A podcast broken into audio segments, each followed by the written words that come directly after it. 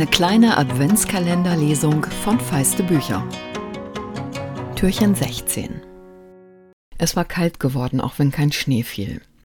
Dicker Raureif lag auf den Wiesen, wenn ich morgens mit dem Hund über die benachbarten Felder ging, bevor ich in die Arbeit musste. Das war eine der wenigen schönen Seiten an meiner neuen Rolle als Hundebesitzer. An solchen Tagen hing eine rote Sonne lang über dem Nebelstreifen in der Ferne bevor sie sich in flachem Bogen vom Horizont löste. Ich war immer noch nicht dazu gekommen, eine Leine zu kaufen und führte Achilles mit schlechtem Gewissen an einem Strick, den ich ihm immer abstreifte, wenn wir aus dem Dorf heraus waren. Man hatte den Eindruck, dass die Erde erzitterte, wenn er nach einer langen Runde wie wild auf einen zugaloppierte und es dabei manchmal noch schaffte, tief und durchdringend zu bellen. In diesen Momenten konnte ich meine Mutter verstehen. Es war schön, so ein Tier um sich zu haben, seine reine Lebensfreude, seine Kraft, seine Lust am Rennen zu spüren.